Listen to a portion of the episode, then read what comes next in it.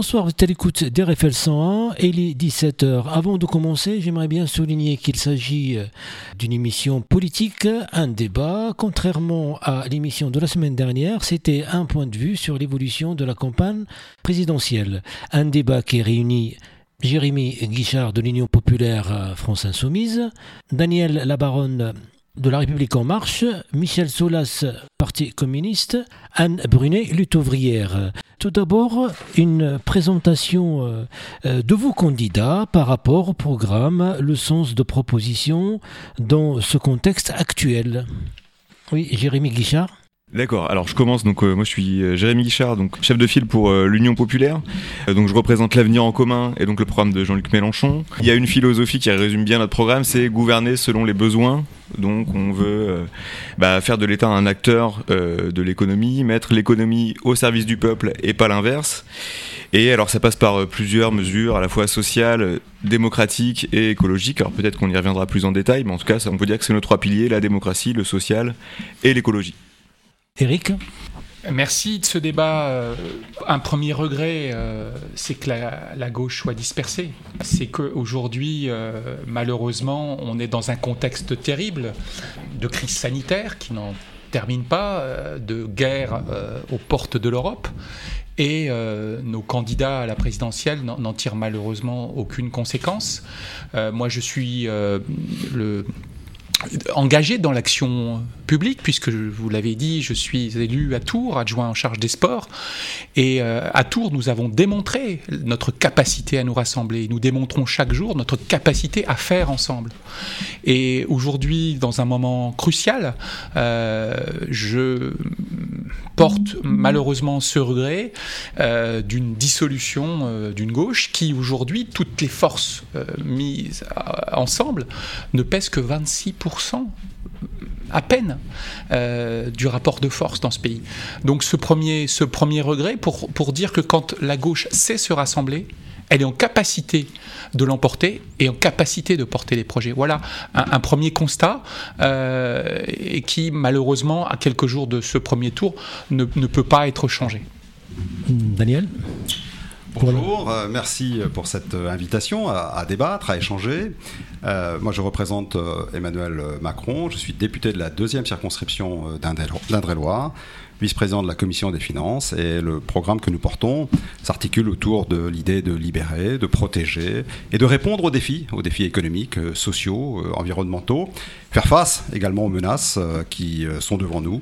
La menace, bien sûr, liée à la crise ukrainienne, mais d'autres menaces qui s'annoncent menaces dans l'ordre climatique, dans l'ordre alimentaire. Voilà, donc nous avons un certain nombre de propositions dans ce domaine. Michel Alors Michel Soulas, donc euh, moi je suis élu d'opposition, élu communiste à Saint-Pierre-des-Corps. Euh, je vois qu'on commence par euh, effectivement parler de, cette question du rassemblement à gauche. Effectivement, moi aussi je suis un, un des premiers regrettés qu'il n'ait pas pu se faire parce que au sein de mon parti, euh, lorsqu'il s'agit de, se déterminer les uns les autres pour savoir si effectivement on partait tout seul ou si on était euh, dans une dynamique de rassemblement, j'étais forcément minoritaire, on était à peine 30%, mais en tout cas, moi j'ai porté cette idée du rassemblement. Or aujourd'hui, je regrette un petit peu qu'on ait passé du rassemblement au ralliement, je pense qu'on en parlera peut-être un peu plus tout à l'heure. Et même si on a perdu les élections à Saint-Pierre-des-Corps au deuxième tour, euh, c'était une liste composée de communistes, de Génération S, de la France Insoumise, du NPA, d'élus socialiste. Voilà, bon, tout ça pour dire que, en tout cas, moi je me nourris du rassemblement. Je regrette aussi, comme ça vient d'être dit, qu'aujourd'hui on est, euh, on est un peu dans la passe et que la gauche soit extrêmement fragilisée. Mais là encore, peut-être que tout à l'heure, dans le développement de nos propositions et dans l'échange, dans le débat, il y aura peut-être des, choses qui vont se reconstruire. Oui, Anne Oui, bonjour. Donc, euh, le programme euh, défendu par Nathalie Arthaud, la candidate que je soutiens, euh, il se situe euh, dans le contexte de cette société en crise qu'est le capitalisme euh, aujourd'hui. Et cette crise, elle pèse très très lourdement sur les classes populaires, sur le monde du travail. Ce sont des salaires très insuffisants, avec un SMIC même pas à 1300 euros. ce sont, c'est le poids du chômage, c'est le poids de la précarité. et face à tout ça, des prix qui augmentent, l'inflation qui, s'envole, hein, et, rien ne suit. Donc euh, la crise du capitalisme, c'est ça. Euh, c'est en face des milliardaires qui font toujours plus d'argent. Euh, et c'est aussi par ailleurs la guerre, parce que la guerre qu'on connaît, euh, qui vient de se déclencher il y a un mois en Europe, c'est aussi euh, une traduction de cette crise du capitalisme. Ce sont les relations toujours plus violentes entre des régimes politiques qui cherchent à s'imposer et ça avec la, peau des peuples, et aujourd'hui avec la peau du peuple ukrainien. Donc cette violence, violence sociale, violence militaire, euh, la présence de Nathalie Arthaud permettra de la dénoncer en dénonçant ce système capitaliste, en faisant un vote qui ne crée pas, comment dire, qui se démarque de toutes les illusions qui peuvent exister et, de toutes les promesses que font les candidats à droite, à gauche, euh, des promesses qui de toute façon ne seront pas tenues euh, face aux exigences euh, du capital et des capitalistes. En tout cas, c'était un, tour de table. Là, on va d'abord aborder ce qui intéresse les Français et surtout, c'est le pouvoir d'achat. Qu'est-ce les propositions de, de la France Insoumise, par exemple, mmh. enfin Jérémy? Oui, alors bah, pour le pouvoir d'achat, nous, on a déjà, on commencerait par deux mesures d'urgence si on, gagne au second tour. La première, bloquer les prix. Euh, bloquer les prix des produits de première nécessité. Alors, les, ça passe par l'énergie. On propose de bloquer le prix du carburant. Avec nous, si Mélenchon y passe au second tour, c'est 1,40 le litre. Bloquer aussi le prix du gaz, de l'électricité et bloquer les prix de 5 fruits et légumes par 5 euh, fruits et légumes de saison pardon j'avais failli dire 5 fruits et légumes par jour euh, on pense aussi à augmenter les salaires forcément il faut augmenter le SMIC ça fait des années qu'il n'y a pas eu de hausse conséquente du, SMIC nous on le propose à 1400 euros net alors on a d'autres mesures sociales qui vont en, faveur du, pouvoir d'achat. on peut penser à la retraite, même si c'est aussi une mesure de bien-être. nous on propose de la fixer à 1400 euros net euh, pour une carrière complète avec 40 annuités. On a aussi d'autres mesures pour lutter contre la pauvreté avec une, allocation d'autonomie qui serait à 1063 euros par mois. Donc c'est le seuil de pauvreté. Et euh, voilà, on, on, pourra aussi avoir euh, des, mesures sur le logement, construire du logement public, et aussi des mesures pour les étudiants. Parce que les, étudiants, je pense que c'est un public qui a été particulièrement pardon, victime de, la précarité face à la crise Covid. Et nous, bah, on propose ça justement avec la, garantie d'autonomie, en leur euh, fournissant donc une allocation pour pouvoir bah, euh, se, consacrer à leurs études et pas euh, forcément s'endetter, faire appel au marché ou cumuler avec un job étudiant. On sait qu'il y a des études qui montrent que quand des étudiants cumulent un emploi avec leurs études, bah, ils réussissent moins bien. Donc nous, on leur fournit une garantie d'autonomie. Mais, déjà, ma première question, est-ce que, euh, quoi que l'on coûte, appliqué par Macron, par exemple, par rapport à la crise, est-ce que euh, oh, tout ça, est-ce qu'on peut encore le supporter en augmentant les salaires, par exemple? Euh, quelles sont les solutions ou que pour, que ce soit, c'est-à-dire on, on est déjà en déficit par rapport aux les événements qui étaient passés. Par Alors la, hausse des salaires, la hausse, la hausse du SMIC, euh, elle ne serait pas supportée par l'État, elle mmh. serait supportée par les capitalistes et donc euh, les capitalistes ils ont continué de faire du profit, ils ont continué de faire du profit y compris en période de crise. Donc ça ça a absolument aucun sens. Donc nous on va prendre l'argent là où il est. Donc cette hausse du SMIC, elle est financée bah, par le capital, hein, dans le partage de la valeur ajoutée. Ensuite, pour le reste des mesures sociales, euh, on a plein de, propositions. Euh, on propose de faire une révolution fiscale. Donc, ça passe. alors, je ne sais pas si on va y revenir plus tard. Donc, euh, une réforme de l'imposition sur le revenu, sur les sociétés, aussi sur le patrimoine. en finir aussi avec les, allègements de cotisations sociales. Il hein, faut rappeler que les cotisations sociales, c'est du salaire socialisé, qu'on en a besoin. Ça nous permet de construire un système solidaire, des services publics de qualité, et que le, bah, le mandat d'Emmanuel Macron, le mandat de, même de François Hollande, ça a été un mandat à l'image du CICE avec 20-40 milliards par, mois, euh, par an euh, qui servaient du coup à, à, faire un allègement de cotisation sociale. Et ben nous, ça, on reviendra là-dessus. Et on proposera de nombreuses réformes aussi pour euh, bah, faire la justice sociale et la justice fiscale. D'accord. Michel? Oui, enfin, je, je, je, donnerai aussi quelques, quelques mesures, mais je voulais faire une, une peut-être une une, réflexion préalable. Je veux dire, faut, faut aussi savoir que sur toutes les questions qu'on va aborder, faut, faut savoir d'où on parle aujourd'hui. On, a tendance à oublier qu'on est dans un rapport droite-gauche. On veut nous faire croire que ça va se jouer entre les populistes et les souverainistes. Et ça vient d'être dit tout à l'heure. Je veux dire que est-ce qu'on s'inscrit dans le modèle économique financier actuel ou est-ce qu'on est dans un modèle de rupture? Et si on s'inscrit dans un modèle de rupture, effectivement, ça a été dit, il va falloir aller chercher l'argent là, où il est. Et aujourd'hui, on pourra tout à l'heure en débattre sur les propositions d'Emmanuel Macron, mais aujourd'hui, en fait, à chaque fois qu'on a un problème, on, on donne une prime. Une prime, c'est pas un salaire. Dire, comme si euh, on avait des, des, scrupules. Il faut effectivement, faut revaloriser les salaires, il faut revaloriser les pensions. Donc voilà, et nous aussi, on est sur, sur un salaire brut, parce qu'effectivement, il y a une petite musique aujourd'hui euh, qui est portée par exemple par Valérie Pécresse, qui dit, bah, c'est simple, pour vous donner un peu plus de pouvoir d'achat, on va abaisser les cotisations sociales et vous aurez 100 euros en plus. Sauf que lorsque les personnes vont tomber malades, soit elles n'auront pas de couverture, soit elles seront obligées de prendre une mutuelle. Ça veut dire qu'on est en train de mettre en place un système où on prend de la main gauche, enfin on donne de la main droite pour reprendre de la main gauche. Et ça, c'est pas acceptable. Donc effectivement, toutes les propositions, enfin j'imagine qu'on est un certain nombre ici à porter des propositions qui sont des propositions de rupture par rapport au modèle économique et financier actuel. Tout à l'heure, on a parlé de, capitalisme. Effectivement, c'est pas un gros mot. Enfin, c'est pas un gros mot. Enfin, si c'est un gros mot. Mais en tout cas, c'est quand on dit prendre l'argent là où il est, c'est euh, taxation des profits, taxation euh, euh, à la source, par exemple, pour les, pour les, pour les, les bénéfices des sociétés, des multinationales. Il y a tout un tas de mesures qu'on est en capacité de porter, mais effectivement avec une grille de lecture de gauche. Et pas simplement de se contenter de demi-mesures pour saupoudrer comme ça ici ou là, à coup de petites, enfin petites, c'est pas des petites, mais en tout cas, c'est pas une manière de faire, de, de, de, saupoudrer ces problèmes sociétaux avec, avec des primes. Hein. D'accord, bah Daniel oui, alors sur la question du, pouvoir d'achat, moi je crois que euh, l'origine du pouvoir d'achat, c'est fondamentalement la possibilité de travailler.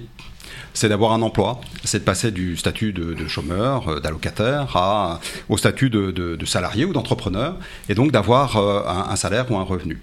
Alors, une fois qu'on a dit ça, rappelez quand même que lorsqu'on a un salaire, grâce à la prime Macron, grâce à la baisse des charges sociales sur le salaire, grâce à la baisse des impôts sur le revenu, euh, taxe, et également euh, la baisse et la suppression de la taxe d'habitation, on, a redonné quand même euh, pas mal de pouvoir d'achat aux, salariés, à ceux qui travaillent. Alors bien évidemment, il y a ceux qui ne travaillent pas, et de ce point de vue, nous avons augmenté les minimums sociaux, minimum vieillesse, allocation adultes handicapés, euh, nous avons mis en place des dispositifs, par exemple la retraite euh, pour les agriculteurs, une retraite qui ne peut pas être inférieure à 1000 euros euh, par mois.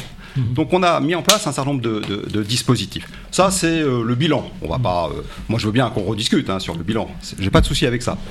Qu'est-ce que nous préconisons? Qu'est-ce que nous proposons? D'abord, la prime Macron, la multiplier par 3. Voilà. Mhm. Défiscaliser, désocialiser. C'est de faire en sorte qu'on puisse également monétiser ces RTT, euh, c'est euh, congés, euh, offrir la possibilité de développer les dons de, RTT qui peuvent ensuite être monétisés, par exemple. Bon. Mais c'est de continuer sur la voie du plein emploi, parce que cet objectif peut être atteint. Et comment? Eh bien, en, en développant cette politique d'offres. Peut-être que nous en reparlerons de cette politique d'offres.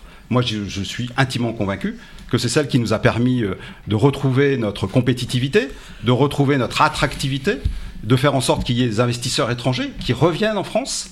Euh, parce que nous avons euh, libéralisé le marché du travail, nous avons réformé la fiscalité du capital et nous avons beaucoup investi dans le domaine de l'innovation, de, de, la recherche et du développement. Mmh. Voilà. Donc, atteindre le plein emploi, c'est euh, s'assurer que euh, tout le monde eh bien, puisse travailler, euh, puisse pardon, vivre de son travail, de son activité économique. Eric Je crois qu'on n'a pas vécu le même mandat d'Emmanuel Macron parce que. on peut en parler. Hein. moi, j'ai bien vécu de l'intérieur. On, est là pour ça, j'imagine, mais moi, je me mets à la place des gens modestes. Et je me mets à la place de tous ces précaires qui aujourd'hui ne sont plus comptabilisés parmi les chômeurs, et qui ne peuvent pas vivre décemment de leur travail. Euh, donc euh, je, veux penser aussi euh, à, aux, locataires qui, à qui on a fait les poches. On a commencé par cette réforme et cette mesure emblématique de prendre dans la poche des plus modestes. et ça, c'est quand même, quoi qu'on en dise, quoi qu'il en coûte, on a favorisé euh, euh, les plus riches dans ce mandat. On le voit bien, hein. euh, tous ceux qui ont profité de la crise sanitaire, euh, ce sont quand même les, grandes fortunes françaises, euh, ce sont les grandes entreprises, c'est McKinsey. Hein. je pense que là, il y a un rapport du Sénat qui montre à quel point Emmanuel Macron est lié à ces, à ces grands groupes, qui n'a de cesse que de détricoter le service public, et c'est quand même, au bout de cinq ans, une tragédie, parce qu'on a besoin du service public, on a besoin d'un service de santé performant. On a besoin euh, euh, d'enseignants dans les écoles euh, mieux rémunérés, mieux reconnus. et ça, je, le regrette vraiment. Et, ça, ça a été le marqueur principal. On, a dit assez vite, Emmanuel Macron, c'est le président des riches. Ça n'a jamais été démenti. Bah, si, si, si, bien ni sûr. par les faits, ni par les actes. On peut en discuter. encore une fois. Ce sont des affirmations, ça. C'est la réalité. En tout cas, c'est le ressenti ah. sur le pouvoir d'achat. Sur le pouvoir d'achat, encore une fois, euh, je suis désolé, mais quand on dit que le pouvoir d'achat n'a jamais été aussi élevé, moi je, crois que euh, c'est l'inverse. Il a progressé. Euh, il, a, progressé, mais quand on va faire son plein d'essence aujourd'hui, on voit bien la difficulté.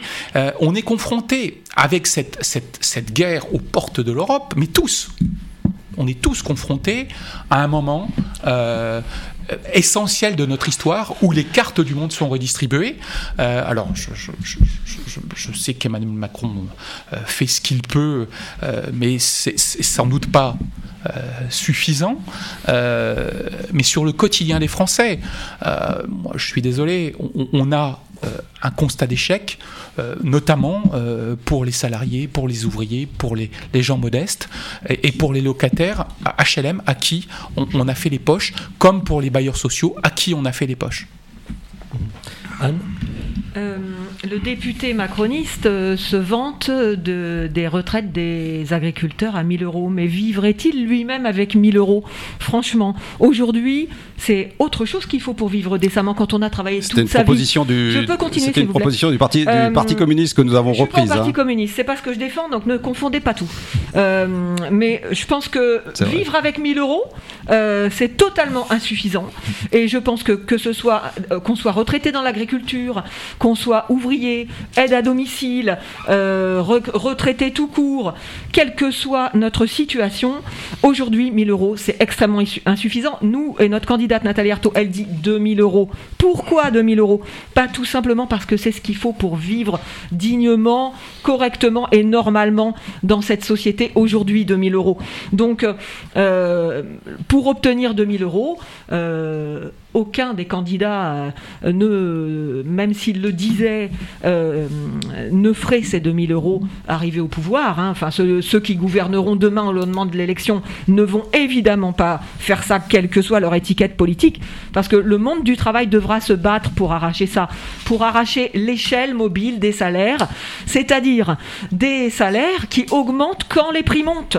Voilà ce qu'on défend, ce que Nathalie Arthaud elle veut faire entendre. Il est légitime pour le monde du travail comme pour les retraités de voir leurs euh, revenus, leur pension de retraite, leur salaire augmenter pour ne pas être euh, euh, perdant, pour ne pas régresser dans une société où on cumule énormément de richesses. Alors, je voulais ajouter un autre aspect c'est que euh, effectivement le pouvoir d'achat c'est aussi le travail. Eh bien les 160 milliards euh, que les patrons du 440 ont cumulé rien que l'année dernière en 2021 ils permettraient de créer plus de 3 millions d'emplois payés à 2000 euros justement cotisation incluse euh, donc il faut que personne ne vienne nous dire que c'est pas possible alors qu'il se fait des sommes colossales comme il ne s'en est jamais fait dans le passé des fortunes colossales. Les moyens, ils existent pour payer dignement le travail. Voilà. Euh, on pourrait aussi parler sur la fiscalité, puisque ça a été un peu abordé. Euh, moi, je pense que la suppression de la TVA, euh, ce serait le minimum, puisque c'est l'impôt, c'est un impôt vraiment dégueulasse qui pèse sur le plus pauvre autant que sur celui qui a de gros moyens. Les, les, impôts, ça doit être sur le capital, ça doit pas être sur le travail. Euh, Jérémy Oui, alors moi je voulais, je voulais réagir quand même parce que le, gouvernement s'est beaucoup vanté de la, baisse du taux de chômage. Faut quand même dire euh, qu'il y a une arnaque derrière tout ça. Effectivement, le taux de chômage a baissé, mais il a baissé parce qu'il est mesuré de façon très stricte, avec des critères très stricts. Et les deux points de chômage qu'on a perdus, c'est des, chômeurs qui sont passés dans le halo du chômage. donc c'est des personnes qui sont en sous-emploi, qui travaillent quelques heures ou alors qui ont été, qui sont passés de actifs à inactifs. Je suis désolé, c'est technique, mais c'est quand même là où il y a une entourloupe derrière tout ça.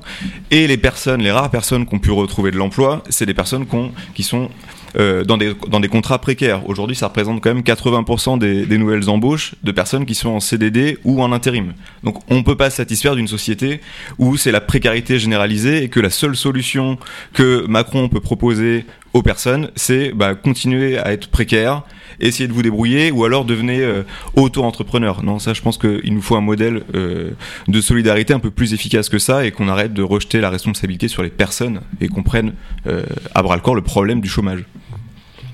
Ben, je trouve que le, débat est intéressant, même s'il est un peu déséquilibré, mais en tout cas, euh, on, va faire, on va faire avec. Euh, ça a été euh, abordé tout à l'heure par Eric, cette, cette question de, de ce qui colle de toute façon à Emmanuel Macron depuis le début de son mandat, c'est le président des riches. Et on nous a fait croire, et là aussi je reprends le, terme qui vient d'être évoqué, donc une, une arnaque, c'est l'histoire du ruissellement. Il y a eu quand même deux, mesures emblématiques qui ont été prises d'entrée, là effectivement c'était quand même à, s'attaquer quand même au monde du travail, c'était un, diminuer les APL, et deux, supprimer donc l'impôt sur la grande fortune. Et donc ces, marqueurs-là, c'est vraiment des marqueurs politiques. Tout à l'heure, lorsque j'ai dit c'est droite-gauche et non pas populisme contre souverainisme, qu'on devrait faire croire, parce que sinon on, chante le débat. Et c'est vraiment des choix de société qui sont posés. Là aujourd'hui, on en a la preuve. Hein, c'est que euh, il y, a le monde des riches. L'argent, il existe. Ça a été évoqué. Il y a eu des milliards de, bénéfices qui ont été faits simplement pendant le, temps du Covid, des, bénéfices hallucinants. Et on n'a pas taxé ces bénéfices-là. Alors qu'on a envoyé quand même euh, euh, on disait les, travailleurs du premier front, je ne sais plus comment on disait, hein, les caissières, les ambulanciers, les infirmières, les, enseignants. Et aujourd'hui, on est en train de se dire, est-ce qu'on leur accorde ou pas une prime? Effectivement, la question fondamentale pour régler le pouvoir d'achat, c'est d'augmenter les salaires. Point barre. Voilà. Bah, si je t'explique comme quoi, euh, c'est vrai que le, débat il est déséquilibré, mais on a vu l'invitation. Mais c'est vraiment, euh, vous êtes, euh, vous êtes, vous êtes là, donc on vous remercie. Mais en tout cas, il y a des, il y des, des candidats, je, le dis, ils n'ont pas trouvé quelqu'un où, ils ne veulent pas défendre. Je ne vais pas citer les partis ici, mais en a deux partis en tout cas qui n'ont pas voulu qui n'ont pas donné suite à notre euh, demande malgré notre sollicitation. Mais en tout cas, on va passer, c'est vrai, le pouvoir.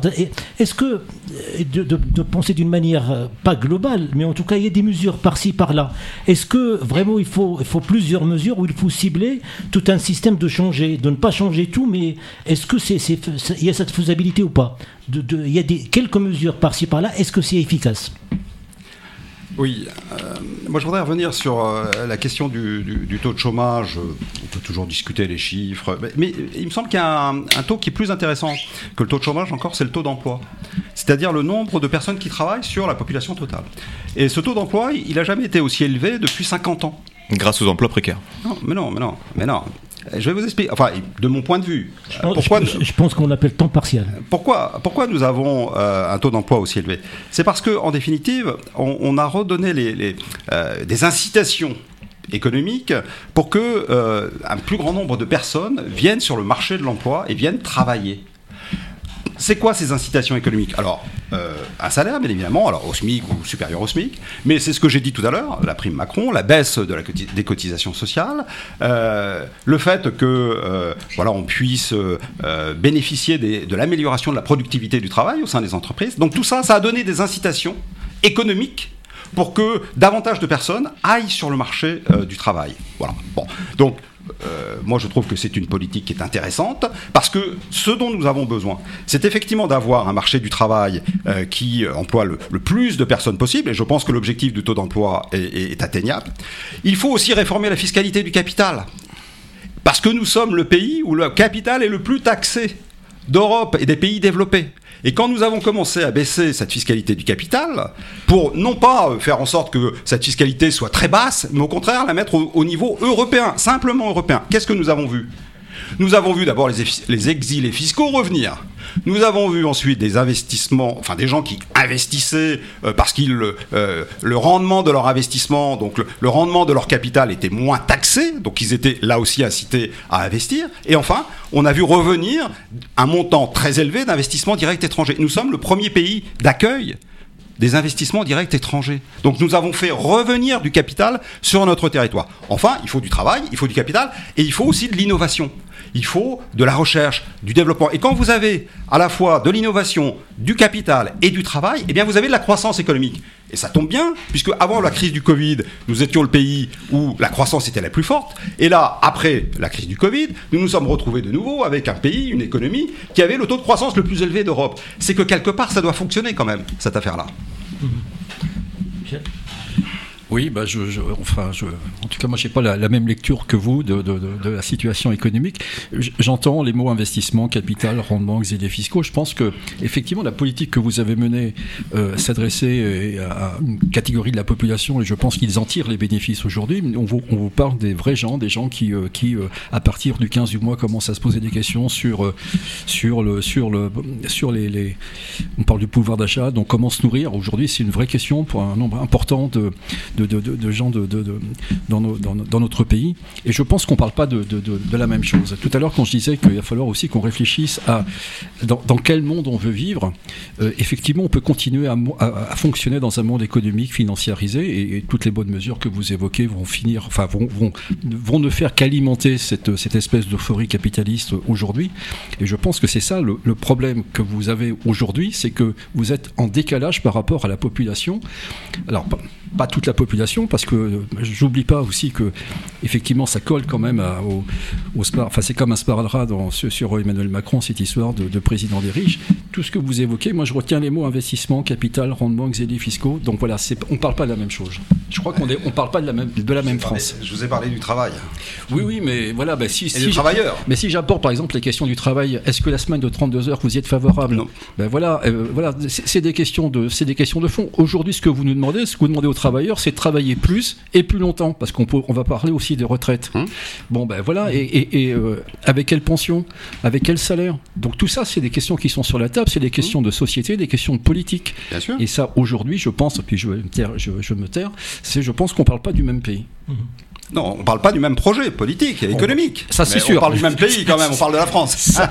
on, parle peut-être du même pays, mais pas des mêmes gens. Et, vous avez raison, c'est projet politique contre projet politique. C'est peut-être le, c'est peut-être le seul moment un peu euh, où, on va être d'accord. On parle de l'avenir de la France. Oui, bien sûr. Et, et ce sujet-là, il n'y a pas eu beaucoup de débats, malheureusement, parce que contexte fait que le débat a été un peu rapidement évacué.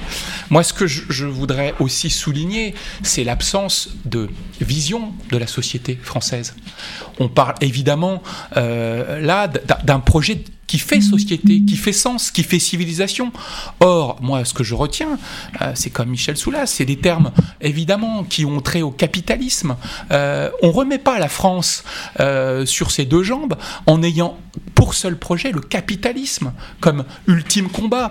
Je pense qu'on a une vision, on porte une vision de la société euh, avec toutes ses difficultés, mais en ayant une vision équilibrée. Or, la vision d'Emmanuel Macron, elle n'est pas équilibrée. par nature. On prend aux pauvres pour donner aux riches. Non, non, ça, a été des marqueurs importants de ce, ce mandat.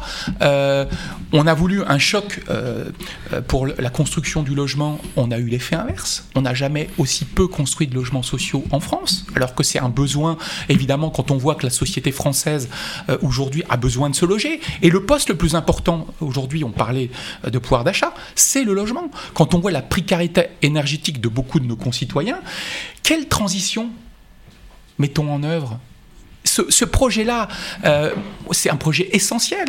On voit bien aujourd'hui, confronté avec euh, la guerre euh, en, Ukraine, que, ces sujets nous bousculent tous.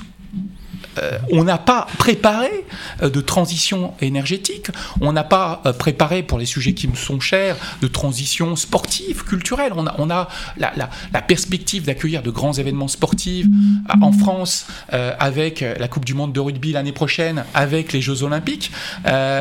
hier, Roxana Maracineanu est, est, venue défendre la, politique d'Emmanuel Macron sur le sport.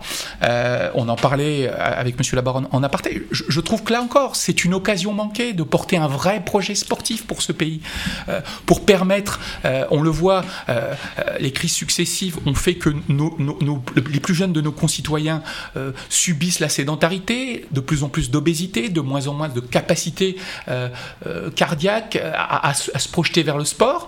Et, là, on manque quelque chose, encore une fois, à, l'appui de ces grands événements, de refaire de la France une grande nation sportive. Et Anne, avant de passer oui, je viens d'entendre euh, qu'on serait tous d'accord euh, euh, pour discuter de l'avenir de la France, mais moi je ne discute pas de l'avenir de la France, je discute de l'avenir de ceux qui vivent de leur travail et qui n'ont que ça pour vivre, qui n'ont pas de capital qui doit leur rapporter des rentes et, et, qui ne vivent pas du travail des autres. Et dans cette France qu'on nous présente, qu'on voudrait nous présenter comme il faudrait s'unir tous derrière hein, l'État français, etc. Euh, eh bien, il y a deux France.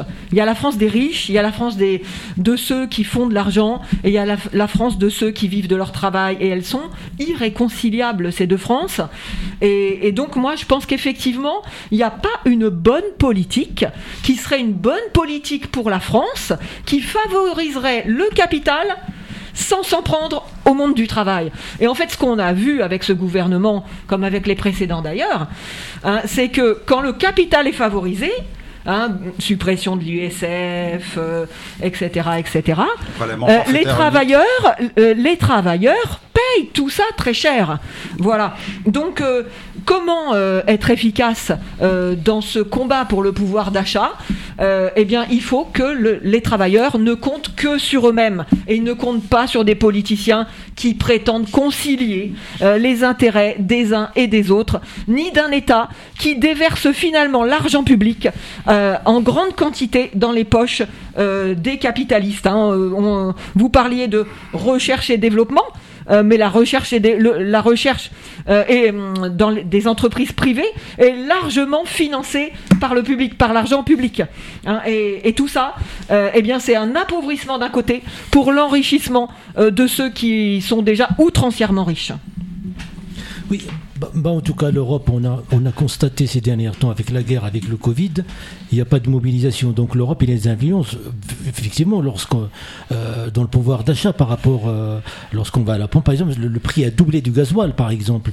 Donc euh, parlons de l'Europe. Quelles propositions font les candidats, par exemple, ou l'espace de l'Europe dans cette élection? Jérémy?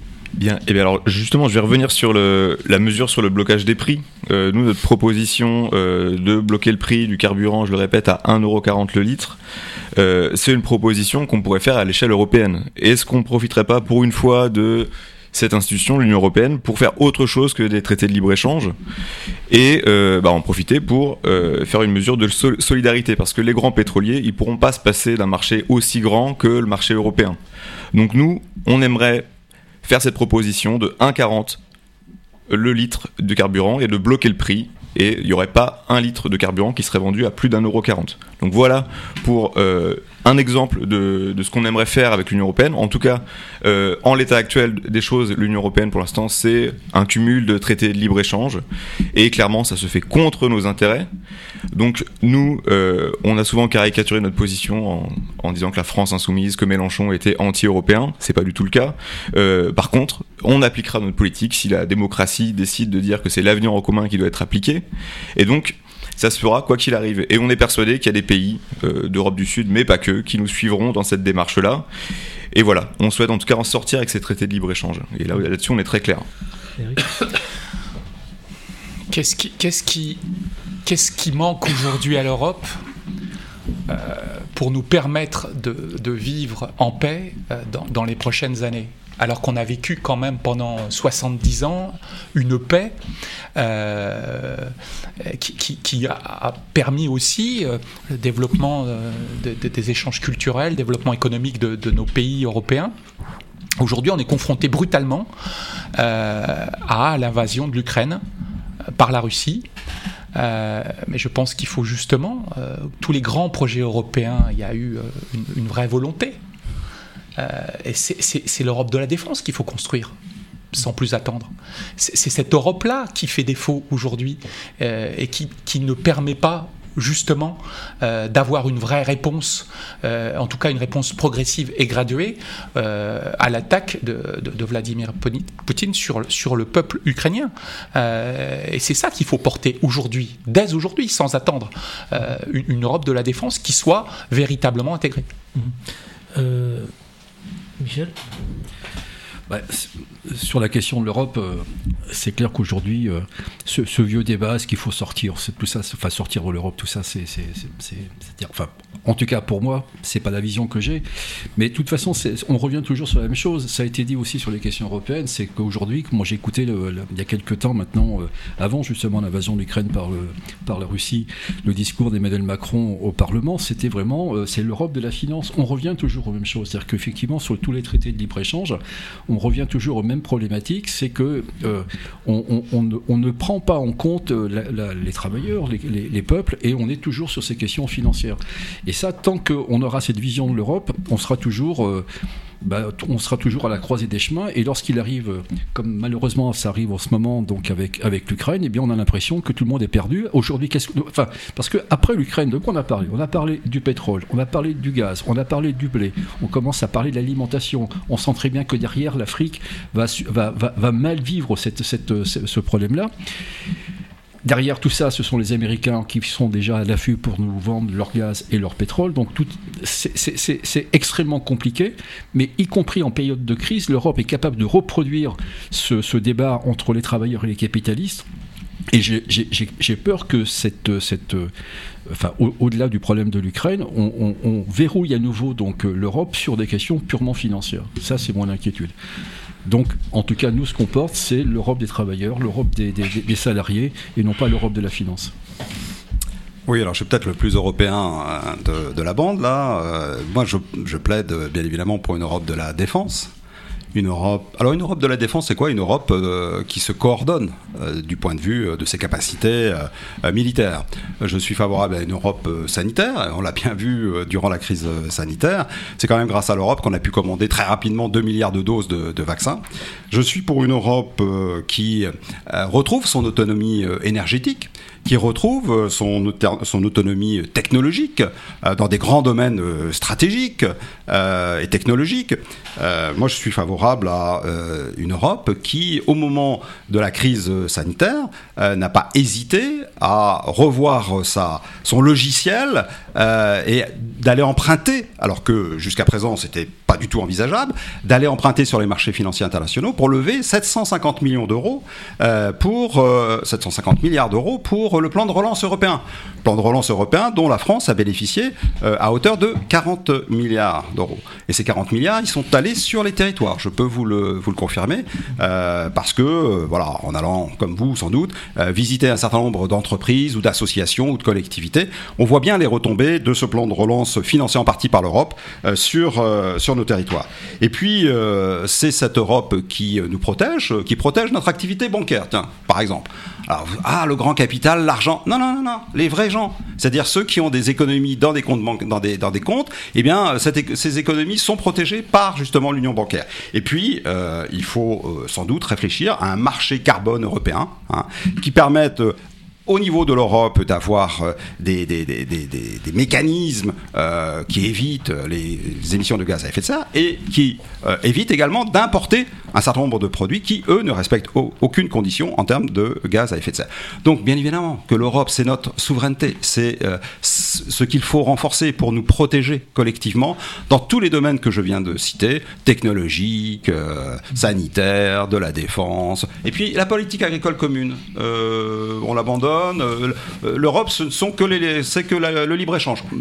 C'est surtout la, politique agricole commune. Là, on a révisé le budget de la politique agricole commune. Les agriculteurs, euh, bien évidemment, auraient souhaité plus, mais d'une manière générale, quand même, euh, les agriculteurs français sont assez satisfaits de, des, accords qui ont été obtenus dans le cadre du futur budget de la politique agricole commune. Mais aussi, on constate que l'Europe, dans ce monde globalisé, dans cette libre-échange, est-ce que l'Europe, il faut renforcer, rajouter, parce que ça a une influence sur l'impact sur le porte-monnaie de, des Moi, je plaide pour un libre, un libre échange qui ne soit pas euh, candide, qui ne soit pas euh, crédule. et qui demande un certain nombre de réciprocité à l'égard de, de, nos pays partenaires sur le plan commercial. Voilà, et c'est par exemple la taxe carbone, c'est-à-dire que euh, ce qui est produit euh, euh, en Chine doit respecter un certain nombre de, règles, notamment en matière de respect de l'environnement, en matière de respect des droits sociaux également l'Europe que les principaux États capitalistes de, cette région du monde ont voulu. C'est l'Europe du capital. Un exemple, c'est quand même ce qu'a vécu la Grèce en crise économique violente il y a quelques années. On a vu l'arrivée au pouvoir d'un parti qui voulait, qui prétendait à sortir des mesures drastiques contre la population, etc. Et on a vu l'Europe, l'Europe des banques, l'Europe du dirigée par ce capital euh, qui est absolument sans merci pour le monde du travail, imposer les pires mesures drastiques aux Grecs. Et, c'est ça l'Europe aujourd'hui. Cette Europe, elle n'a euh, par ailleurs aucune unité. Hein. les lois sociales, les salaires, etc. Tout est différent d'un pays à l'autre. Et le capital, les capitalistes, ils jouent là-dessus tous les jours. Quand il y a des milliers, aujourd'hui, il y a des millions d'Ukrainiens qui, qui doivent quitter euh, dans, la, dans, dans la catastrophe de la guerre, qui doivent quitter leur pays, mais il faut savoir que l'Ukraine a déjà euh, euh, perdu 10 millions d'habitants euh, dans les 20 ans qui ont précédé, hein, parce qu'avec des salaires de 100 euros, on vit pas. Eh ben, L'Ukraine, elle est en Europe jusqu'à maintenant. Hein. alors 100 euros ici, 600 en Pologne, hein, voilà les, salaires de, de ces pays-là. Alors qu'est-ce qu'ils font les capitalistes? Ils jouent sur toutes ces différences, toutes ces différences pour mieux exploiter le travailleur là où il va leur coûter le moins cher. voilà l'Europe, l'Europe qui est faite. Alors juste pour dire, nous, qu'est-ce qu'on défend dans tout ça? On défend une Europe socialiste, les États-Unis socialistes d'Europe. Et moi, je pense que l'Europe, euh, l'Europe des travailleurs, oui, c'est possible. Et il faut que les travailleurs, ils se battent par-delà les frontières parce qu'ils ont les mêmes intérêts. Et les frontières, euh, ça ne doit pas, ça, n'est en rien une protection. Euh, c'est au contraire une limite, une barrière dans nos têtes, et ça ne doit pas arrêter les travailleurs pour mener des luttes communes. En tout cas, on peut dire qu'il y a une base, donc on peut travailler pour améliorer les choses, en tout cas. Donc il y a une base déjà, donc euh, on ne peut pas être seul dans le monde, on voit qu'il y a des, des, des, blocs, euh, donc l'Europe ça peut servir. C'est ce qui m'a amené ma question par rapport... C'est une Europe disloquée quand même, euh, là, en, guerre, disloquée.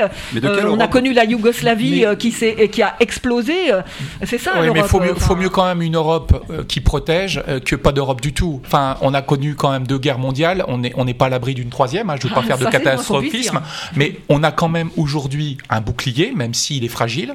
Euh, qui nous protège. Euh, sur ces projets-là euh, d'Europe de la défense, d'Europe de l'énergie, parce que rappelons que la fondation de l'Europe, c'est l'Europe du charbon et de l'acier initialement, la création de l'Europe, elle vient de, ses besoins, juste après la, Deuxième Guerre mondiale. Donc on est confronté euh, à, des années de distance à ce, à ce même sujet. Euh, aujourd'hui, l'énergie, on, le voit, elle est stratégique. Euh, les métaux rares qui font nos, téléphones portables, c'est des sujets stratégiques. Et qui a la main mise Tous les pays qui ne sont pas des pays démocratiques la Russie, la Chine. Euh, on, est aujourd'hui euh, ballotté euh, par des États qui, comme Vladimir Poutine, souhaitent une seule chose, le chaos. Et donc nous, Européens, nous, Français, il faut surtout avoir cet esprit d'équipe affirmé, chevillé au corps. Si on ne défend pas l'Europe, qui va défendre la France? C'est cette vision commune, c'est cette vision collective qu'il faut porter. Plus que jamais. Parce que l'Europe, c'est notre plus, gros, plus grand atout face aux États-Unis, euh, les États-Unis qui n'ont qu'une vision commerciale, la Chine, qui ne cesse de vouloir agrandir ses parts de marché, euh, qui s'installe en Afrique, euh, qui a une vision un peu comme euh, comme Poutine aujourd'hui, une vision euh, d'expansion euh, en termes de territoire. L'impérialisme français n'existe pas en Afrique. le Mali, le Niger, etc. bon, il n'y a pas que la Chine. Bah. Hein. nous, on est la vieille puissance coloniale. alors, vous trouvez peut-être ça normal, mais je, veux bien qu'on parle d'un temps que les moins de 20 ans n'ont pas connu. Et alors, mais ah bon, parce qu'il n'y a pas d'armée française en Afrique Ce qui m'intéresse aujourd'hui, sous mandat, de l'ONU quand même. Ce qui, nous intéresse aujourd'hui, c'est quand même l'avenir de, de, notre liberté. Quand même, c'est quand même ça ce qui se joue aujourd'hui aussi en Ukraine. La liberté du peuple ukrainien et derrière la liberté des peuples européens.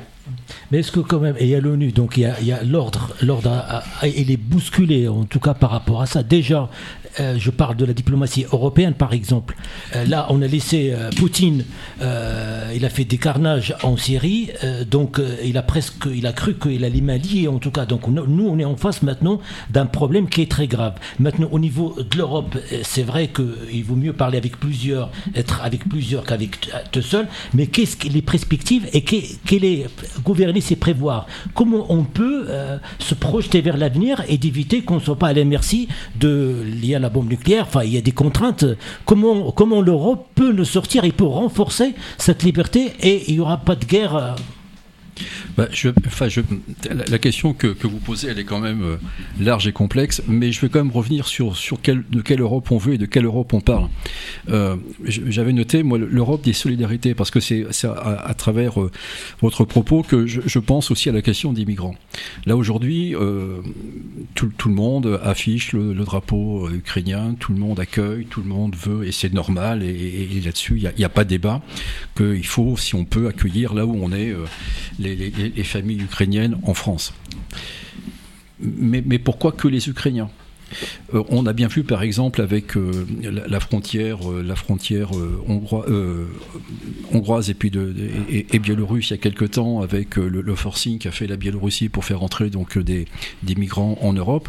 On voit bien que sur, sur la question des solidarités qui sont aussi adossées à toutes les questions qu'on a évoquées tout à l'heure, l'Europe de la défense, l'Europe financière, on voit bien qu'il y, a quelque chose qui qui, pas stabilisé. Est-ce que l'Europe protège ou est-ce que l'Europe doit se protéger? Et aujourd'hui, je pense qu'on est plutôt dans une logique de on se protège tant bien que mal, hein, parce qu'on sait très bien, par exemple, que les dérèglements climatiques vont, vont faire qu'à terme, il va y avoir une poussée des, des, des, des peuples euh, subsahariens qui vont remonter et, il va falloir les accueillir. Et là, aujourd'hui, ces questions-là, elles sont cruciales pour les 20-30 prochaines années et on ne sait pas comment les aborder. Donc la question, c'est effectivement, l'Europe protège, on peut le dire, on peut le dire par rapport à si on met euh, une perspective historique. Moi, je veux bien l'entendre, mais j'ai peur aussi que l'Europe veuille se protéger et c'est là c'est là où c'est un peu plus compliqué. Aujourd'hui, on n'entend pas les politiques. Enfin, il y, a plein de politiques qui, qui, en parlent, mais entre entre le, nouveau et encore président hongrois, entre Emmanuel Macron, entre, voilà, entre les, Belges et tout, on, voit bien qu'on a des difficultés. Donc en fait, cette question européenne, on sent bien qu'elle est à géométrie variable. Et euh, bah finalement, moi je reviens sur le discours d'Emmanuel Macron il y a quelques semaines au Parlement européen. J'ai entendu quand même une Europe de la finance et j'en suis désolé parce qu'il y a quand même une autre, un autre espoir à porter euh, au niveau européen et aujourd'hui euh, on, est un peu quand même... Enfin, je, voilà, je, je, vois pas de perspective. Je sens pas, je sens pas une, dynamique européenne. Chacun essaye de s'accommoder. On voit bien, par exemple, avec l'histoire du gaz. Hein, entre les Norvégiens, entre les Allemands, entre les Français, chacun essaye de se renvoyer la patate chaude en disant euh, le premier qui va y aller, il va quand même, euh, il, pourrait débloquer la situation, mais personne n'ose faire le premier pas. Donc derrière cette, idée européenne, je pense qu'il y a encore des, nationalismes qui, fonctionnent et pour lesquels, euh, sur un plan politique, il va falloir qu'on les combatte, parce que sinon, l'Europe va rester un, un, un vœu pieux. Alors, bon, réduire le discours d'Emmanuel Macron à l'Europe de la finance, je crois que c'est un peu réducteur. Enfin bon, euh, prenons la question de la finance. Euh, comment avons-nous réussi à imposer un, taux d'impôt euh, minimum de 15% à l'ensemble des multinationales? Si on l'avait imposé en France, ça n'aurait servi à rien parce que les multinationales se seraient délocalisées. On l'a imposé au niveau européen. Bon, voilà, ça peut être un début de réponse à cette Europe de la finance que vous évoquez. Mais moi, l'Europe, ou l'idée de l'Europe, c'est cette idée d'une défense européenne.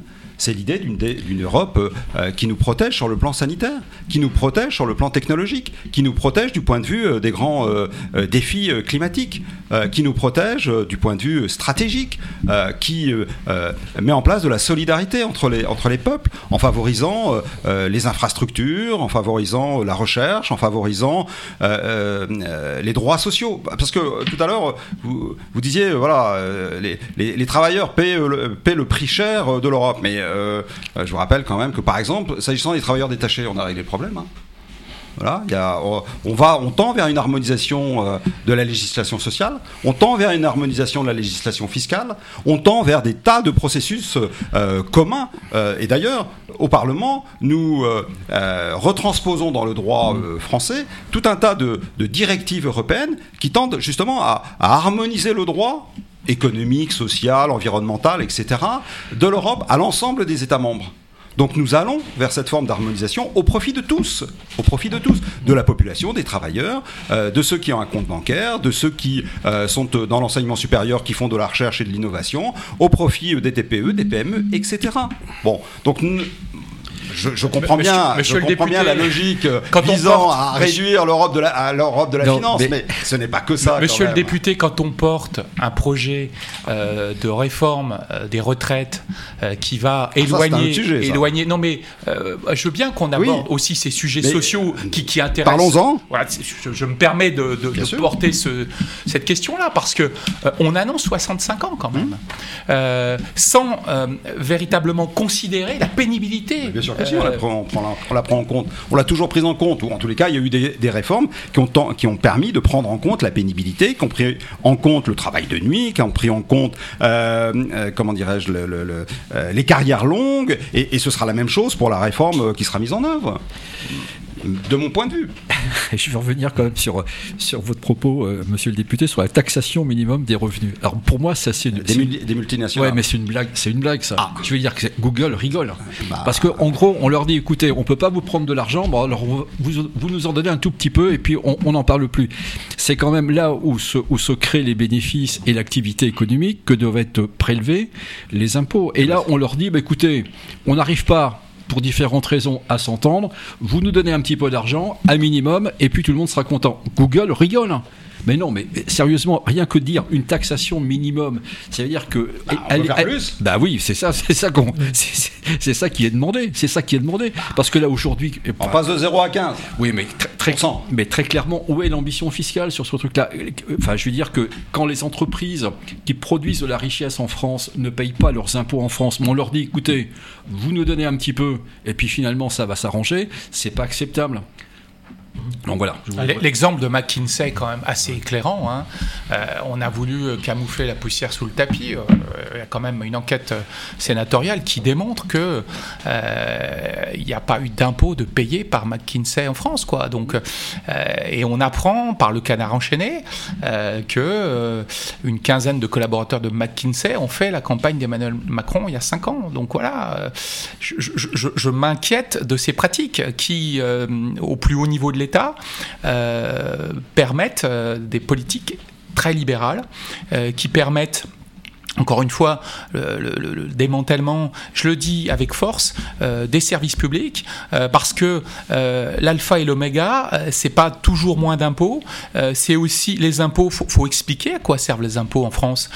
ça, ça quand même permet d'investir dans les infrastructures. Ça permet aussi de rémunérer la fonction publique territoriale, la fonction publique d'État, la fonction publique hospitalière. on nous dit pas où on va enlever des services publics où est-ce qu'on tranche euh, dans les services publics euh, Moins d'impôts, c'est moins de services publics. Il faut, il faut nous le dire. Il faut nous expliquer qu'on aura euh, moins de gendarmes, moins de police nationale, moins d'enseignants, moins de services de santé. on ferme des lits. On continue de fermer des lits.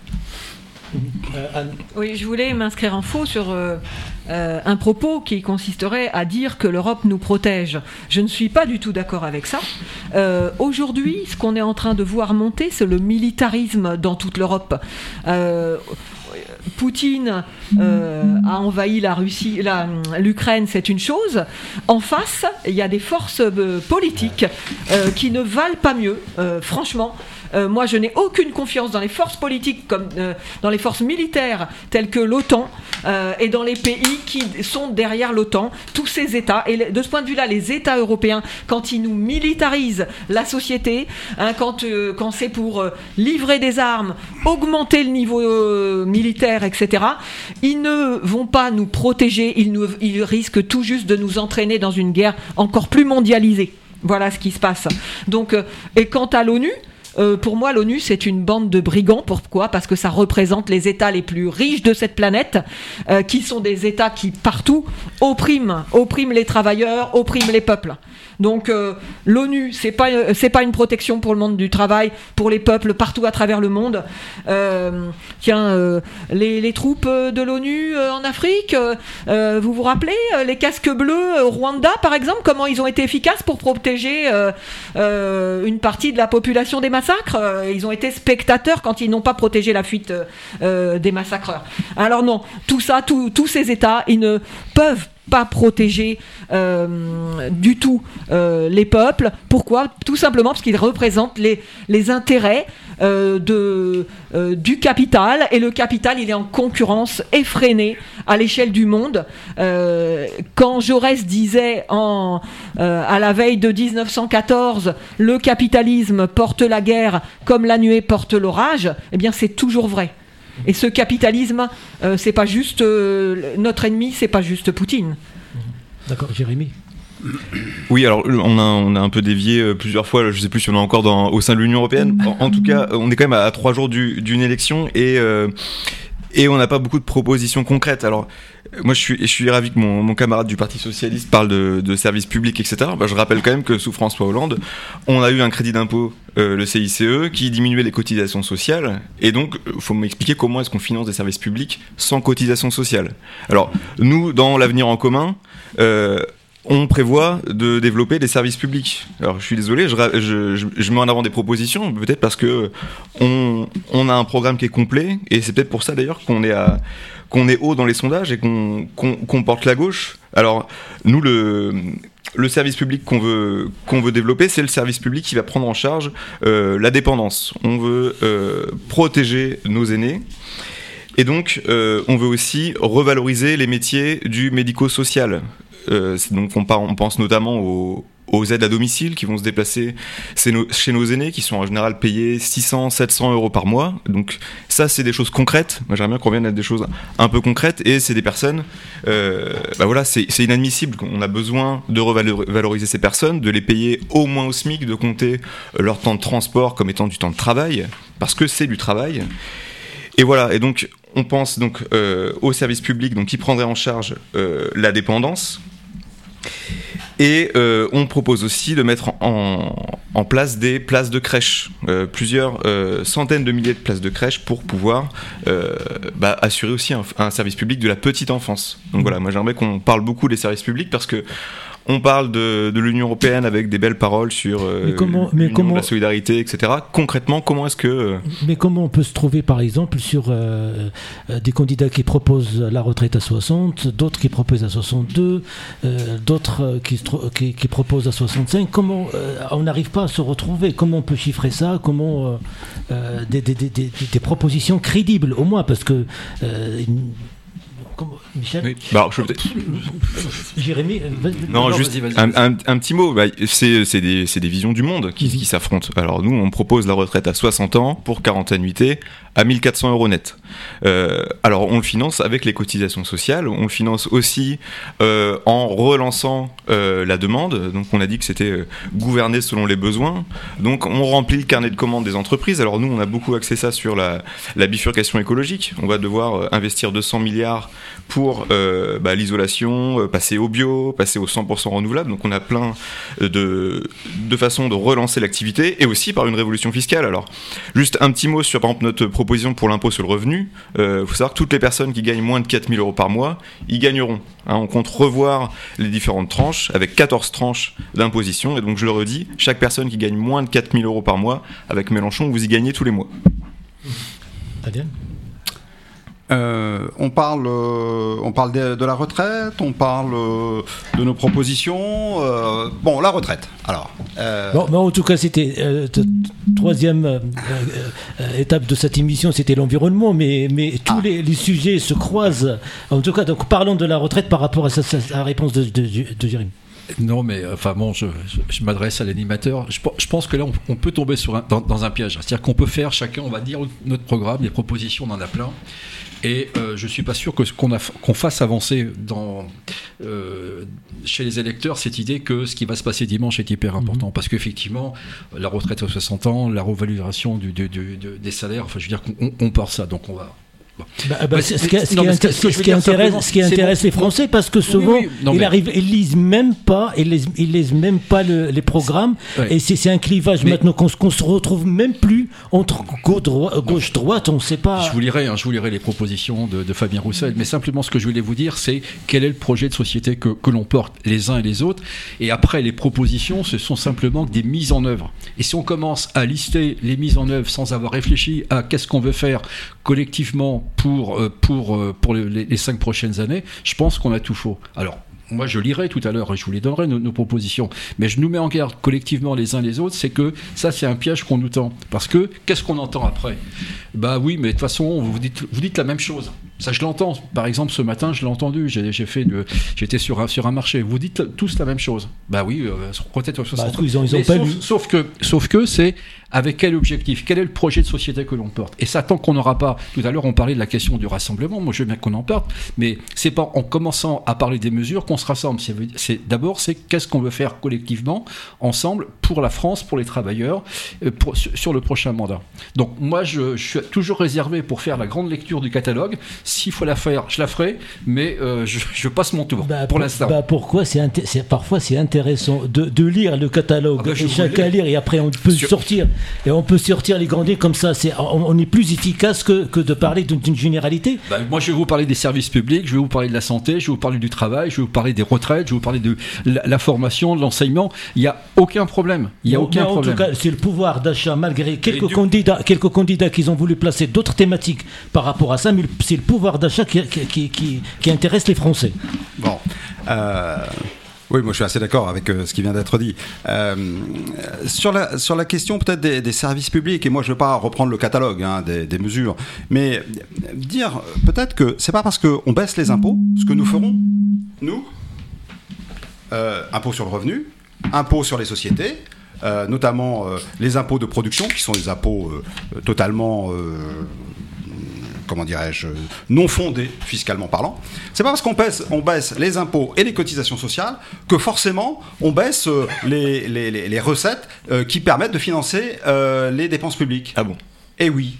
Parce qu'il y a un grand principe fiscal qui veut que on, a un rendement fiscal d'autant plus élevé que le taux est bas et que l'assiette est large. Or, vous, ce que vous proposez, c'est d'avoir des taux très élevés sur des pointes d'assiette. Donc forcément, votre rendement sera beaucoup moins élevé et vous aurez beaucoup moins de ressources de cette façon-là.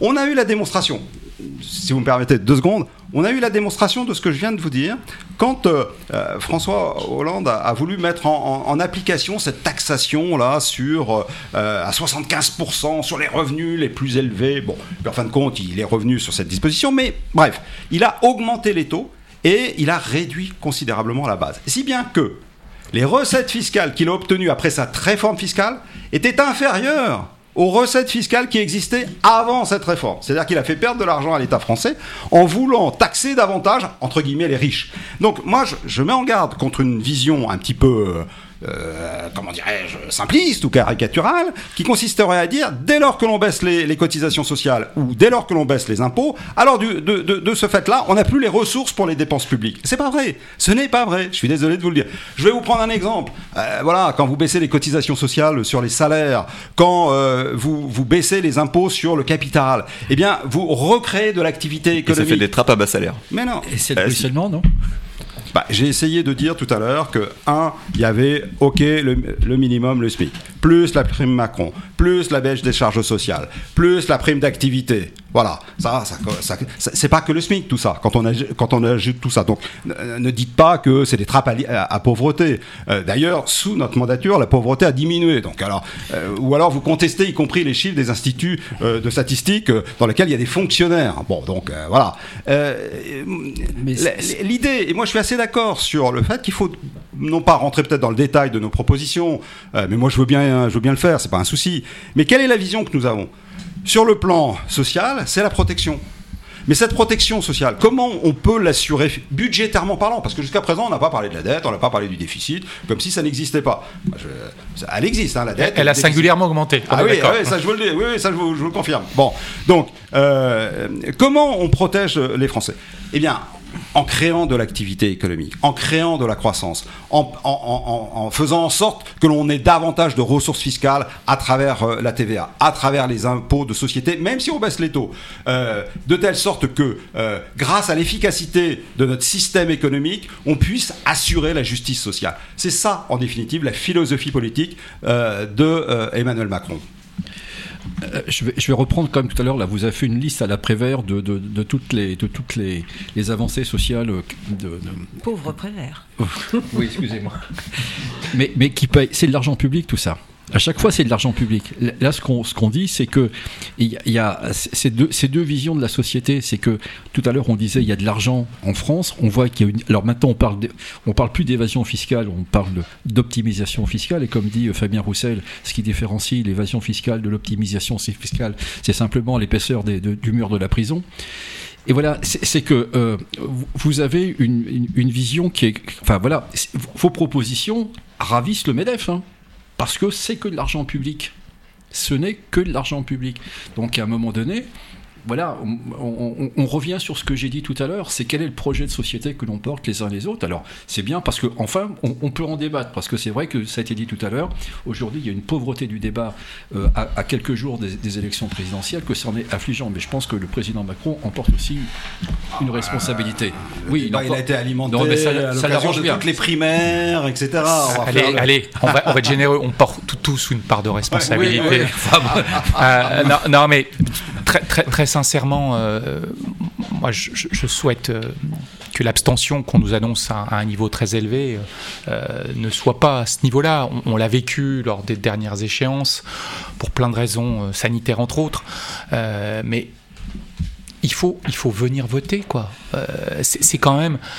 nos, anciens se sont battus pour, pour la liberté, pour l'égalité, pour la fraternité et aussi pour le droit de vote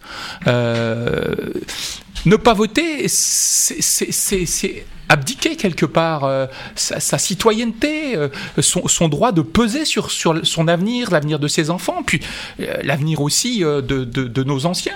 On n'a pas parlé aussi de, comment on met en œuvre la protection. On a eu quand même le scandale Orpea sur, les EHPAD. C'est quand même des, sujets de, de société majeures qui vont encore une fois nous bousculer parce que on n'a on pas anticipé. Anne. Oui, euh, je voulais intervenir sur euh, euh, ce quoi qu'il en coûte. Hein, euh, ce quoi qu'il en coûte et la dette là dont qu'on évoquait juste avant, ce quoi qu'il en coûte, il a coûté extrêmement cher mmh. au monde du travail. il va continuer à coûter extrêmement cher au monde du travail parce qu'il a alimenté, entre autres durant toute cette année 2021, euh, et ça continue encore aujourd'hui, les profits des entreprises, c'est-à-dire les bénéfices des actionnaires, des patrons. Voilà, voilà le quoi qu'il en coûte, à quoi il a servi. un petit exemple, on a entendu parler très récemment de Servier, Qui devait toucher 800 000 euros de l'État, le quoi qu'il en coûte. Là, c'est cette fois-ci, c'est plus le Covid, c'était la relocalisation. Ah, excusez-moi, relocaliser la fabrication de médicaments, d'ailleurs inutiles ou décriés euh, par euh, euh, le monde médical lui-même. C'était l'occasion de verser 800 000 euros à Servier. Vous savez, Servier, c'est l'entreprise à l'origine du Mediator. Hein. Ben voilà, voilà une illustration qui était dans l'actualité dans très récente de ce que ça a été le, coup, le quoi qu'il en coûte et de ceux euh, qui ont bénéficié de tout ça. Et, donc, mais, euh, c'est justement pour le quoi qu'il en coûte. Quand même, on était dans une situation, il faut, il faut dire les choses, on était dans une situation inconnue, on ne connaît pas ce qui se passe, le Covid, donc il fallait un temps d'adaptation. Euh, soit l'État, soit les collectivités, soit les mairies, ils ont, ils, étaient pas perdus, mais en tout cas, on n'avait pas les données pour qu'on puisse réagir. Donc le quoi qu'il en coûte, quand même, a sauvé de mon point de vue, je connais des familles qui, ça, les a préservées quelque part. Mais euh, ceux qui ont bénéficié le plus et à une toute autre échelle euh, de ces aides, c'est pas le petit commerçant, euh, c'est sûrement pas l'ouvrier précaire intérimaire qui a perdu son emploi pendant cette période-là. je vous rappelle que le, le taux de RSA, il a augmenté de 10%. Il a augmenté de 10% dans le département dans cette période-là. C'est pas par hasard, hein, c'est pas les travailleurs qui ont bénéficié du quoi qu'il en coûte. Dans leur majorité, ces sommes-là, euh, et d'une façon très importante, elles sont allées à un grand patronat qui est aujourd'hui celui qui spécule sur le pétrole, sur l'alimentation, etc. Anne, comme détirer le but, quelle proposition vous faites? Le, monde du travail doit se mobiliser contre ça. Voilà, il n'y aura que ça. Mais quelle est la euh, solution la, solution, c'est la modification du rapport de force dans la société entre les travailleurs qui aujourd'hui, sur qui toute cette crise elle pèse et les exigences du capital pèsent.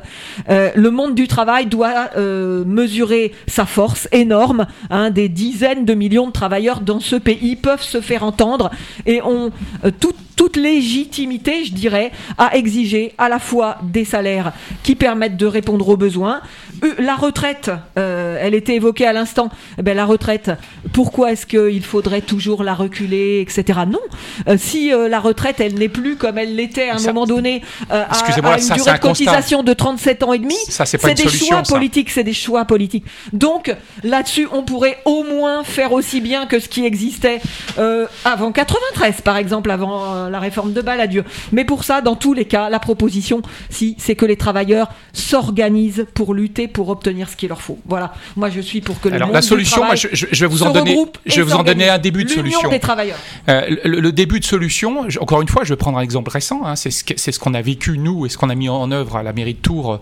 Euh, on s'est rassemblés. Voilà, la gauche s'est rassemblée.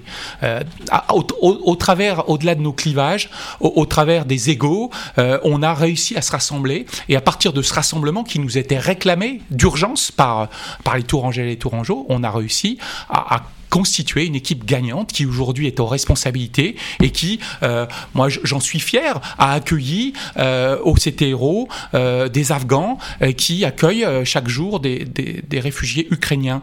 Et, je, tiens à, le souligner, remercier les Tourangais et les Tourangeaux qui s'engagent chaque jour. Dire aussi que euh, les collectivités, dans, ces moments euh, difficiles, jouent leur rôle. Voilà, les, élus de proximité jouent leur rôle. Euh, et, c'est ce qui nous permet aujourd'hui de débattre de manière tranquille, d'avancer des solutions, d'avancer des propositions.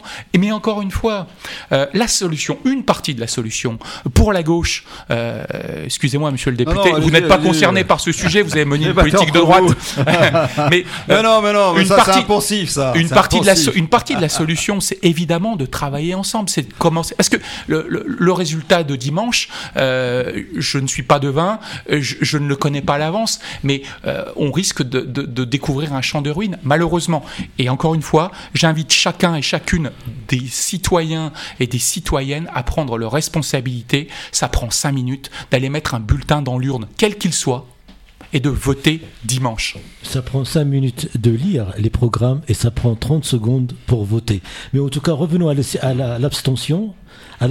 Avant de revenir à l'abstention, Jérémy non, parce que j'ai l'impression qu'il y a ah oui, non, non, non, déséquilibré dans le temps de, parole. Non, bah non, ah. je voulais juste réagir tout à l'heure. Vous caricaturez la position de la France insoumise et de Mélenchon si vous pensez qu'on veut juste augmenter les impôts comme ça sans, sans faire de tri, etc. Nous, notre idée, c'est les petits payent petits, les gros payent gros. C'est tout simplement l'impôt progressif qu'on défend et euh, il existe voilà. Déjà. Vous, vous avez votre rengaine, la croissance, la politique de l'offre, ça va ruisseler des riches vers les pauvres. Bon, je, je crois qu'en fait, vous, vous le dites avec beaucoup de conviction, vous le dites très bien, mais je crois que plus personne n'y croit à ça. Ah, bah écoutez, on verra, on verra le résultat des élections euh, du candidat qui porte euh, euh, ce que je dis, sans doute encore moins bien que lui. Hein, mais non, non. il y a un principe de réalité, et c'est ça la, difficulté. C'est que mais la réalité, elle n'est pas toujours de votre côté. ça, faut que vous l'entendiez. Non, non, non, mais je parle pas de cette réalité politique. Hmm. je parle d'une réalité, je dirais, un peu, un peu budgétaire, un peu financière, un peu économique, qui fait que si on veut avoir une ambition sociale, et nous l'avons tous, à des degrés divers, mais on a, tous une ambition sociale pour nos compatriotes. Il faut se poser la question de savoir comment on peut financer cette ambition sociale. Ah, c'est ça la difficulté.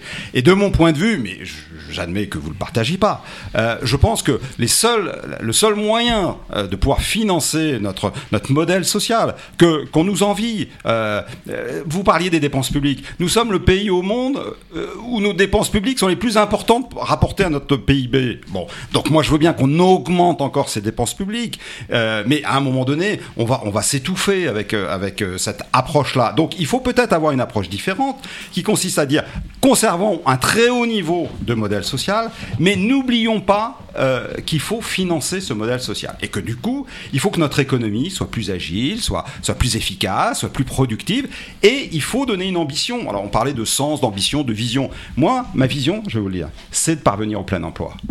C'est de droite, ça? C'est de gauche? Je ne sais pas. C'est de parvenir au plein emploi. C'est de donner à, à nos jeunes euh, voilà, euh, euh, des moyens de subsistance, un espoir pour leur famille, créer une famille, se loger, etc. Le plein emploi. Voilà. S'il si, si, faut retenir peut-être qu'une idée du programme d'Emmanuel Macron, c'est de tendre vers le plein emploi. Alors, je, je, suis désolé, je réponds juste, mais vous oui. dites que vous, avez, vous portez de fortes ambitions sociales, oui, etc. Bah oui je crois qu'on se rappelle tous que les premières mesures que vous avez fait, c'est supprimer l'ISF et baisser de 5 euros les APL pour les plus pauvres. Moi, je, Alors ça, c'est des faits en fait. Moi, et, je, moi euh... je, suis très favorable à, à ce qu'on poursuive la baisse de l'ISF, voyez-vous. Parce que les résultats que qu'on donnait, vous l'avez cette... supprimé donc. Euh, non non mais vous pouvez plus baisser non, non, non non non on l'a transformé. Excusez-moi, oui vous avez raison. Euh, on a transformé l'ISF en IFI, en impôt sur la fortune immobilière. Je suis pas sûr qu'on ait fait une, un, bon, un choix intelligent en la matière. Mais enfin bon. Euh... C'est bien de le reconnaître. Non non non non non non dans le sens où moi je pense qu'on aurait dû aller encore plus loin. Ah oui, redonner peut-être donner des dépenses oui, publiques pour les plus riches peut-être. Financer euh, les mais non, euh, mon, mon, idée, c'est que euh, on parlait tout à l'heure des, des, logements. Bon, est-ce que vous connaissez tous les dispositifs fiscaux qui permettent à des investisseurs d'acheter des maisons, de les rénover et de les louer à des, à des loyers très modérés?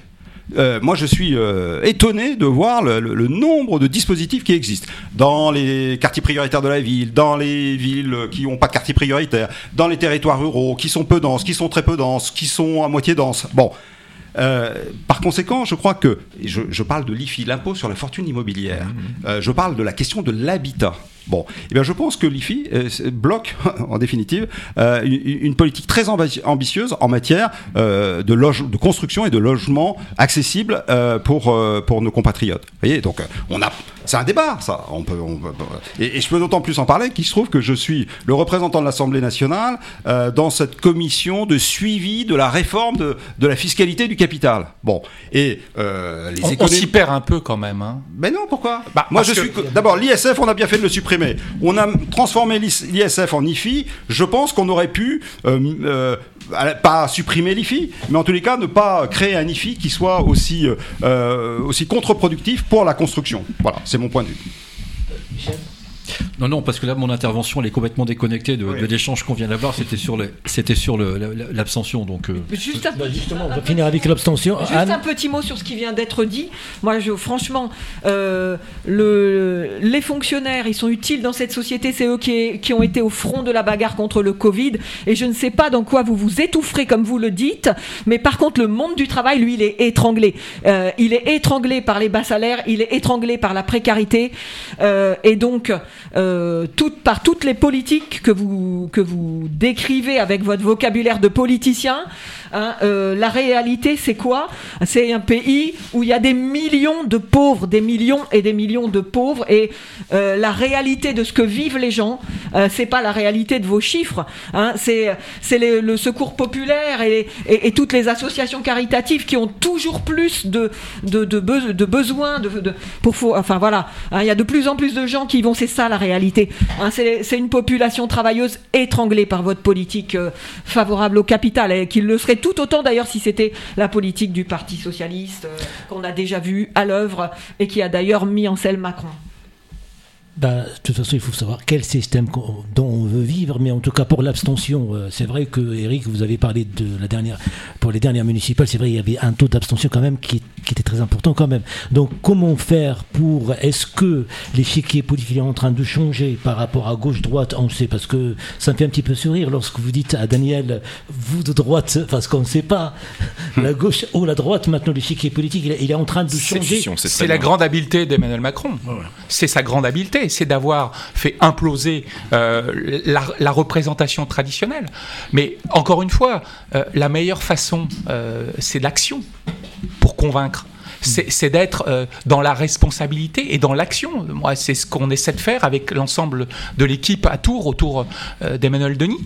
Euh, c'est qu'on porte des projets, on porte une, forte ambition pour cette ville. On va réinvestir, ce qui n'était plus le cas. je vais prendre un exemple. Alors, on s'éloigne un peu du débat présidentiel, mais on a, investi en, moyenne 24-25 millions d'euros chaque année à Tours, euh, quand Orléans investissait le double. Vous imaginez? 50 millions par rapport à 25 au bout de 10 ans, au bout de 20 ans, le différentiel d'investissement. Donc on porte cette forte ambition et cette forte conviction à Tours qu'il faut réinvestir, mais pour l'intérêt des Tourangelles et des Tourangeaux, que ce soit sur la culture, sur le sport, on a une ambition sur l'alimentation. Voilà, c'est des politiques qui sont concrètes et qui, euh, je pense, aujourd'hui commencent à être connues et reconnues.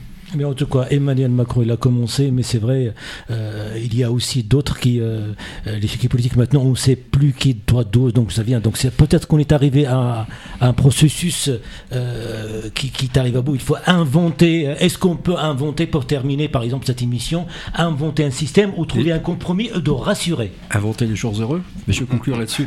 Non, mais c'est le sens aussi de mon propos introductif. Hein, c'est qu'effectivement, on s'est perdu sur le mandat d'Emmanuel Macron. On ne sait plus qui est qui, qui parle. Ah bah si, si, si. Non, non, je finis. C'est qu'effectivement. Et aussi, il faut dire que les conditions ne sont pas favorables. Il y a le Covid, il y a la guerre. Non, non, mais tout à l'heure, je disais qu'on on, essaye de nous enfermer dans un, dans un débat, les populistes contre les souverainistes. Moi, je reviens quand même sur ces notions de droite-gauche. Alors peut-être que, peut que je, je radote des, des vieux schémas, mais en tout cas, j'y crois fermement.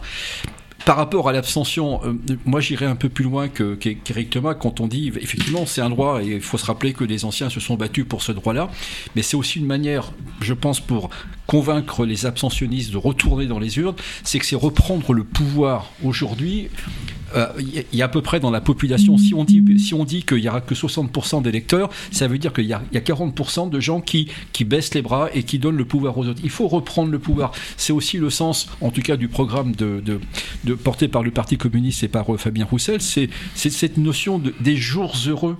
Alors effectivement, chacun peut avoir sa propre lecture. Moi, j'en ai une lecture euh, plutôt centrée sur le bonheur, mais clairement, c'est faut reprendre le pouvoir, il faut se, il faut se déplacer.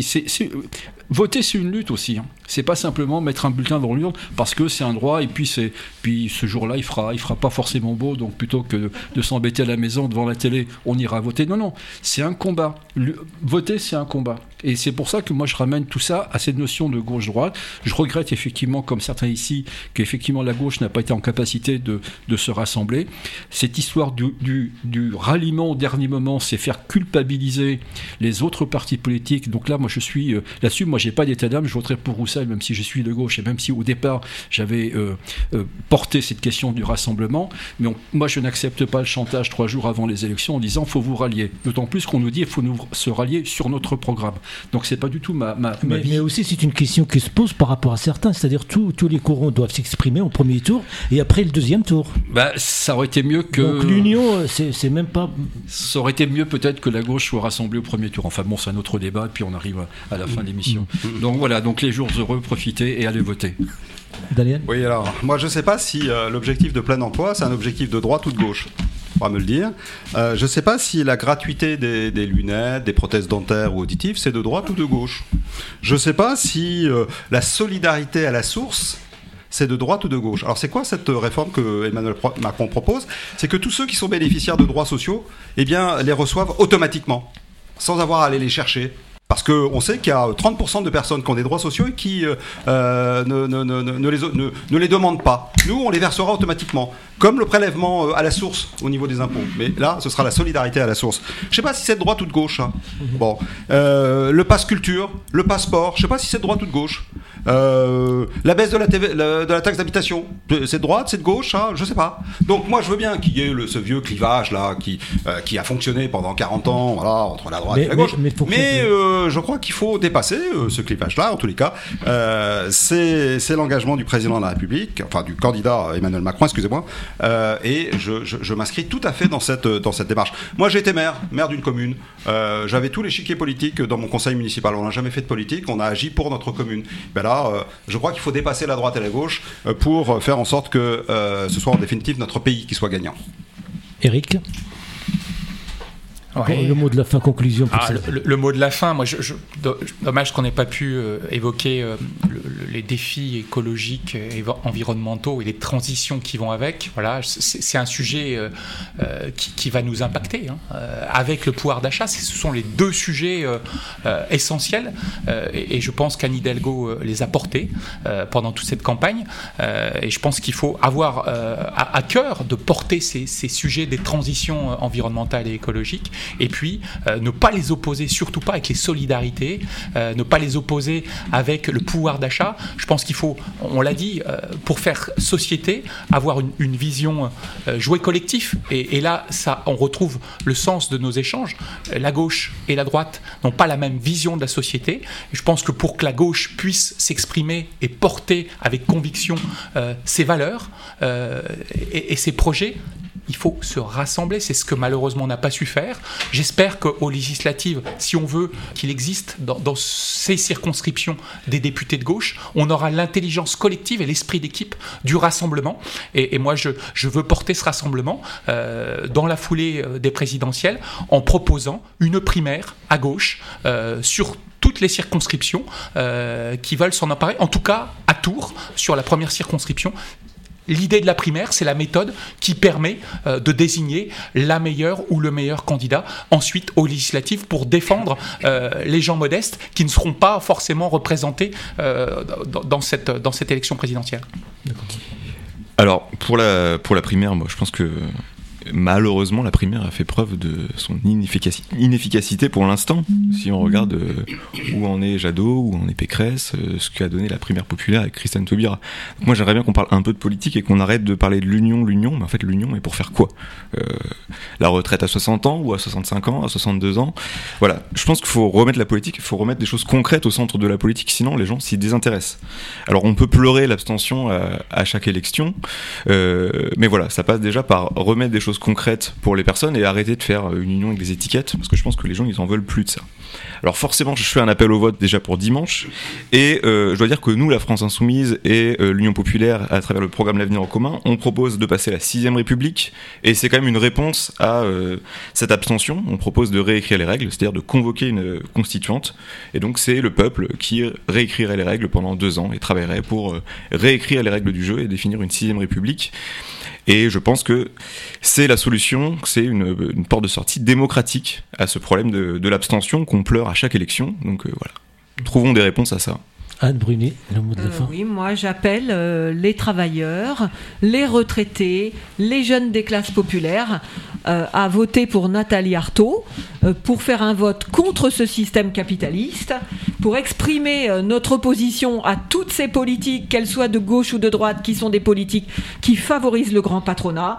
Hein, et euh, ce vote pour Nathalie Arthaud, il renforcera le camp de ceux qui n'ont que leur travail pour vivre et qui pourront et qui peuvent aspirer à une chose qui serait la seule susceptible euh, de changer réellement la situation, c'est que le monde du travail prenne le pouvoir, c'est-à-dire euh, pas seulement par un bulletin de vote, mais par, euh, par ses exigences euh, à travers ses propres luttes, à, travers ses propres outils de travailleurs. si les travailleurs contrôlaient cette société, contrôlaient les entreprises, si, si, on pouvait, si les travailleurs pouvaient exiger une transparence sur les comptes des entreprises, etc., eh bien on saurait où va l'argent. Et là, on verrait qu'une toute autre société de tout autre choix sont possibles. En tout cas, merci de répondre à cette invitation. Euh, débat euh, présidentiel au niveau local et c'est très intéressant aussi pour que nos éditeurs vous connaissent que c'était un débat pour les présidentielles et puis il ne faut pas oublier d'aller voter, c'est très important. Merci et à très bientôt sur les ondes RFL 100. Merci, au revoir. Merci.